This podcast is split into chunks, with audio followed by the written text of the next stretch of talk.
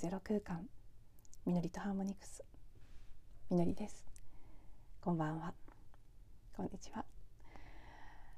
はいえー、太陽がいて座シーズンに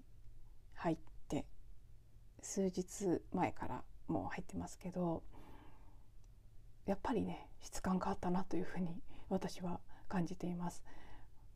人一倍共鳴体質なのでその時々の星の動きというのにもかなり共鳴していってしまう素直な体だな素直な人間だなというふうに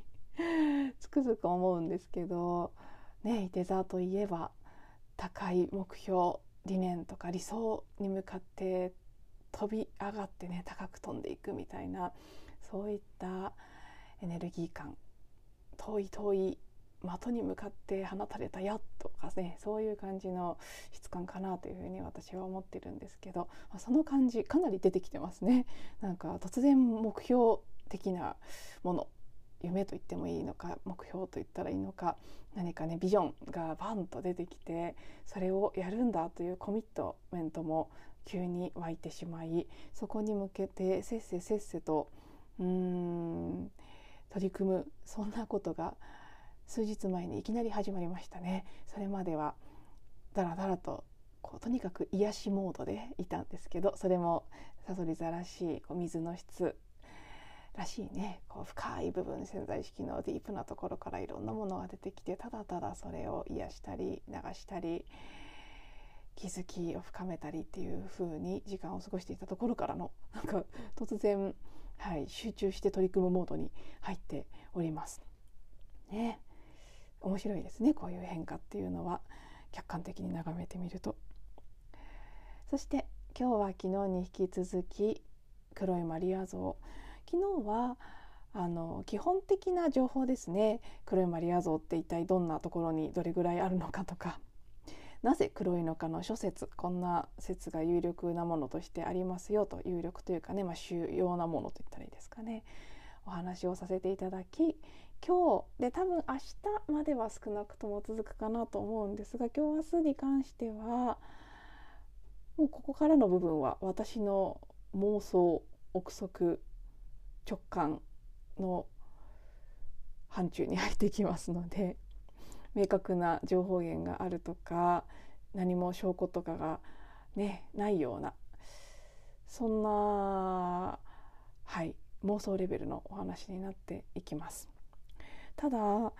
私の感覚で言うと結構これはね大事なテーマであり深い。そしてまあ根拠はないですがうーんなんとなくねやっぱり辻褄が合うというかこれまでの社会世界の流れ人類の、ね、歴史というところを見てみた時に、まあ、結構ね私的には、うん、確信度が高いという感じになってきます。あんまりまとめていないのであの今日のこのエピソードを話すにあたって段取りとかはまとめていないので、えーと、おととい作ったマインドマップを眺めながらつらつらとお話ししていく純不動で出てくるままにお話ししていく感じにしようと思っているのではいまあなんとなくゆるく聞いていただければなと思います。あの昨日そのなぜ黒いマリア像が黒いのかという諸説があっていくつかねあの人種の問題であるとか地母神のこう同一死というかねされてた部分が名残として出てきてるんじゃないかとかあとマグダラのマリアマグダラのマリアなんじゃないかといった説とかいろいろありますよっていうことをご紹介してでまあそのなんで黒いかは分かったとある程度どんな理由があるかが分かったとしてじゃあなぜ黒いマリアっていうのが基本的にあったのにメインではなくなってまだね現存してるものはありますけどでも世界に500体って黒くないマリア像が世界に何体あるか私は知りませんが多分数えられないぐらいあると思うんですよね。日本にだって教会はたくさんあってマリア像っていうのはあちこちにあると思うんですけど日本に関して言ったら唯一鶴岡にあるものがたった1体だけ黒いマリア像ということでまあ、どちらかというと黒い像っていうのは消されたという部分があると思うんです。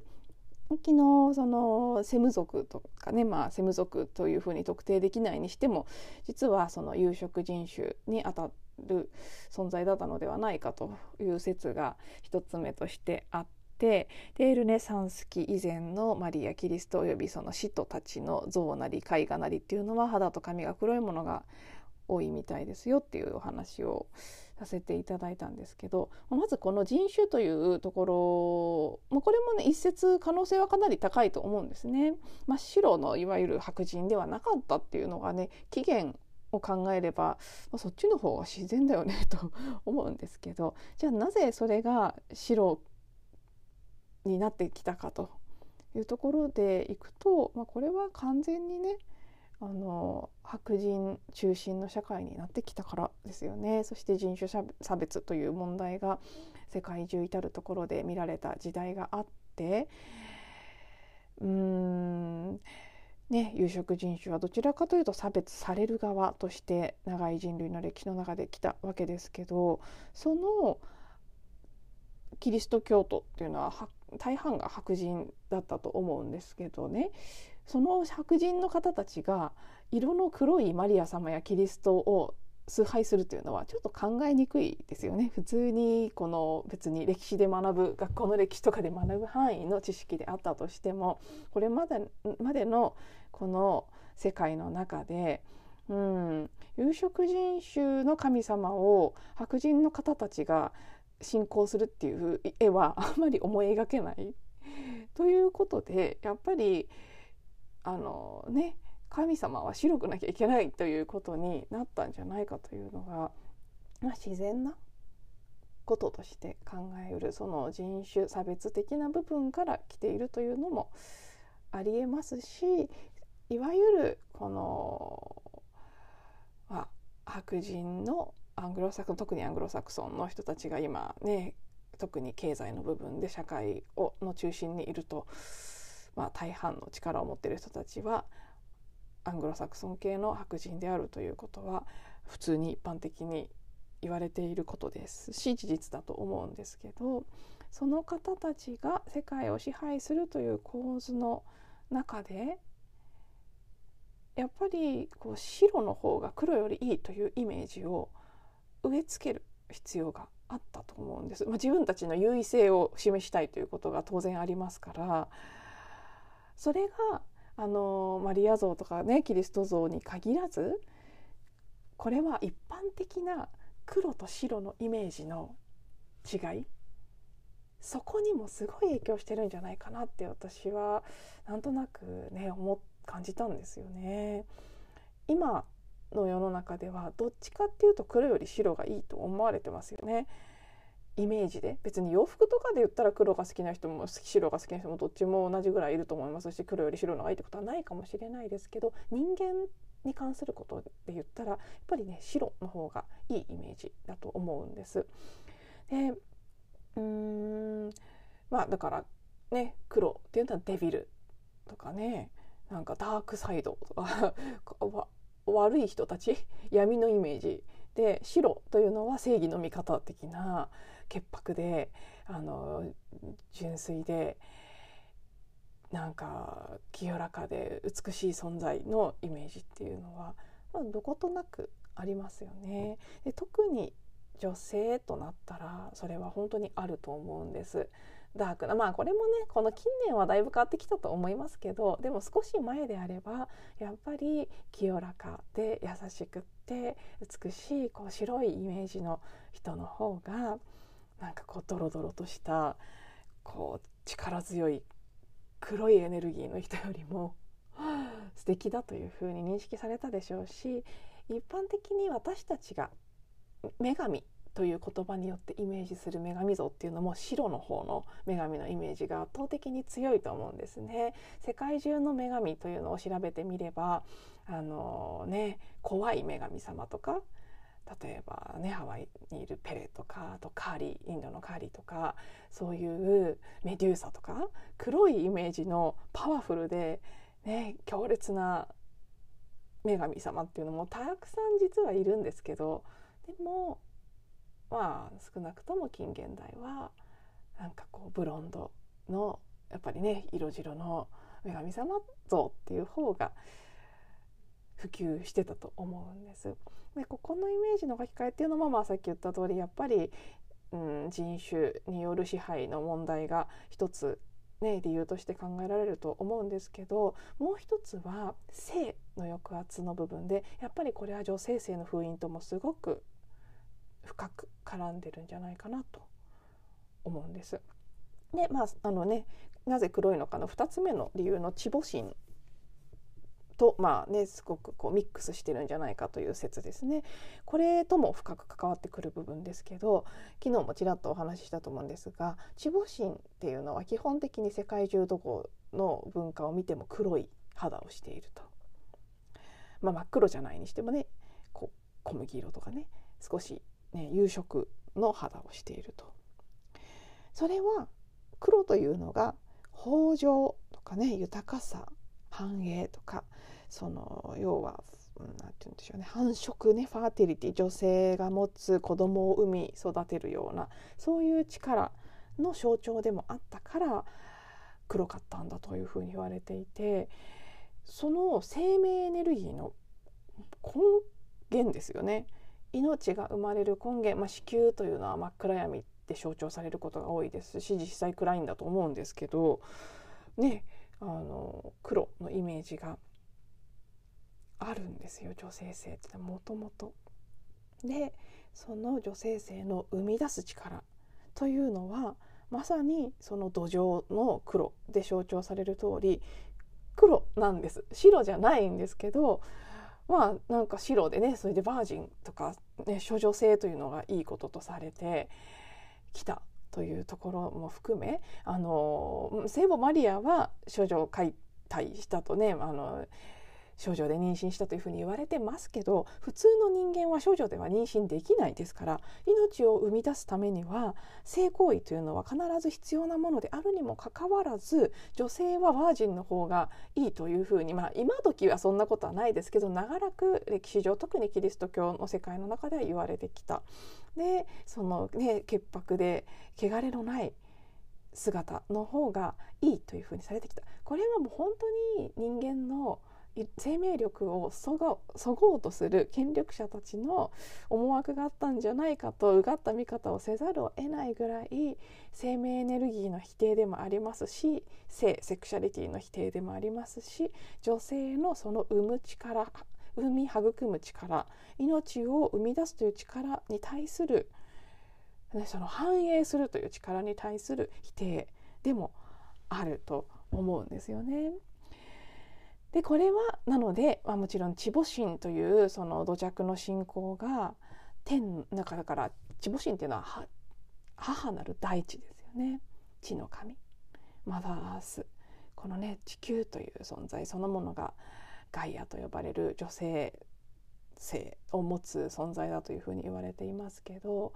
その地母神っていうのはもうちょっとこそう土着のもので唯一絶対の神様ということではなくて、まあ、全てのこの生命神羅万象自然の中に息づく存在としてあってでその地母神というのも一人だけではないですし日本で言えば、まあ、女性ってことではないですけどお地蔵さんとかねもうどこに行ってもいろんなところにいろんな存在がいてこれは何々さんですとかっていうのがあるわけではない。そういう感じのもっと、まあ、たくさんいるっていう感じの神様だったところからの天の父というねいわゆるキリストですけどという存在っていうのは唯一絶対の崇拝の対象で。それは、まあ、ある意味では何て言うんでしょうね統一のシンボルでもあったしいろんなところに土着の信仰や文化があったものを国とか地域という形で何らかの形でまとめていきたいとある権力者が思った時にそれによって一つ、まあ、宗教キリスト教というのも利用された部分があると思うんですけどそのまとめ上げていくっていうことに関して言うと神様は絶対の一人にした方が人心はまとめやすかったんだと思うんですよ。あっちこっちでね私たちの地母神これですみたいなでそれぞれのやり方で信仰されていると、まあ、大きく力を持った人が大きく人々を支配しようと思った時には不都合だったんだと思うんですよね。そういったこともありキリスト教っていうのは時の権力者と深く結びついて発展してきたという歴史があってで多分その時代このね2000年間魚座時代と呼ばれる2000年間キリスト生誕以降の2000年ぐらいの間っていうのはキリスト教に限らず、まあ、世界各地でいろんな形でそういった唯一絶対の権力者がいてそして唯一絶対の神様がいて。っていう方向性にある程度動いていた、まあ、それがね人類が体験したかったことでもあるのでそういう流れとそのね黒から白へのイメージの書き換えであるとか地母神的な存在を信仰するっていうことがいろんな文化の中から消し去られていくこととかでマリアが黒かったマリアが白くなっていくこととかが全部うん連動して起きていたんじゃないかなっていうふうになんとなく感じるんですよね。でやっぱりそのこの前の満月も女性性の隠されてきた部分っていうのがそこにあるねいろいろなネガティブな過去の記憶も含めていろんなものが浄化されたり表に出てきたりするタイミングだったなんていう話もありますけどやっぱりそう封印されてきた女性性の片側の部分ですね。その白の方のイメージです。清らかで優しくて純粋でこう美しくてみたいなそういう側の部分がないわけではないのでそれが女性性じゃないって言ってることではないんですけどただかなりの部分男性たちのイメージによって作られた女性像のうん歪められた形であるということはまあおおむね否定はできないと思うんですよね。で本当の真の、まあ、ディバインフェミニンと呼ばれる神聖な女性性っていうのはもっともっと奥行きが深くてその白だけではない黒の部分も含めてで白黒どっちっていうことではなくてその全てをひっくるめたちょっともう本当深淵でこういうものですなんて定義ができないぐらいのパワフルでうん、深いものだと思うんですけどそれを表面的なイメージによって置き換えることで女性性が持つ本当の力というものを封じたかった。これもやっぱりねその魚座時代の2,000年間に一部の人が権力を握るという社会を作るために権力者たちがしたかったことしなければならなかったことなんだろうなと。それがまあ一般的に魔女狩りの歴史なんかで言われるその女性たちが持ってる、魔女っていうのは明らかに黒のイメージですね。女性の中の。でそれを封じるということをされてきてそして女性性は本当の可能性やパワーというものを一旦消し去らなければいけない時代にあった。で今それがリバイバルのタイミングだからこそ、まあ、こんなにもねいろんな人が女性性について語っていたりとか、ね、あのこの1年大きな天体イベントの時必ずブラックムーンリリスが結構主要な場所にいたんですよね。今回の満月もどこかなんか目立ってる場所にあったと思うんですけどこれもやっぱりこのブラックムーンですね。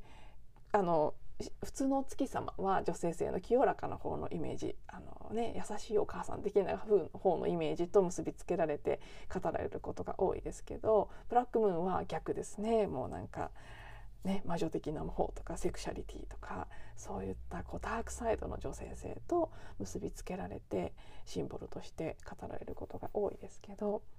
まあこんだけこう各主要な天体イベントの時にリリスが出てきている出てきてるっていつも あるんですけどあのかなり意味意味深な場所にあるということとか、まあ、このタイミングでねなぜか私はブラックマリアに会ってブラックマリアの話をこのポッドキャストでしていることとかいろんなことがやっぱりつながっているんじゃないかなというふうに思うんですよね。はいではまあちょっとねいい時間になってきたので続きはまた明日。お話ししたいと思います。まだね女性性の封印ということに関してもちょっと話し足りないことがあるような感じがしますしもう一つ、えーと、女性性の封印だけではなくてもう一つねこのクロマリアを考えていった時にサブテーマとして男性心と女性心の分離ですね。男性の神様と女性の神様の分離というテーマもなんかね浮き上がってきたのでそこについても引き続きお話ししたいかなと思っておりますのでもしかしたら明日だけでは終わらないかもしれませんがまたもしご興味あれば続きも聞いていただけたら嬉しいです。では今日もお付き合いいただきありがとうございます。また次のエピソードでお会いしましょう。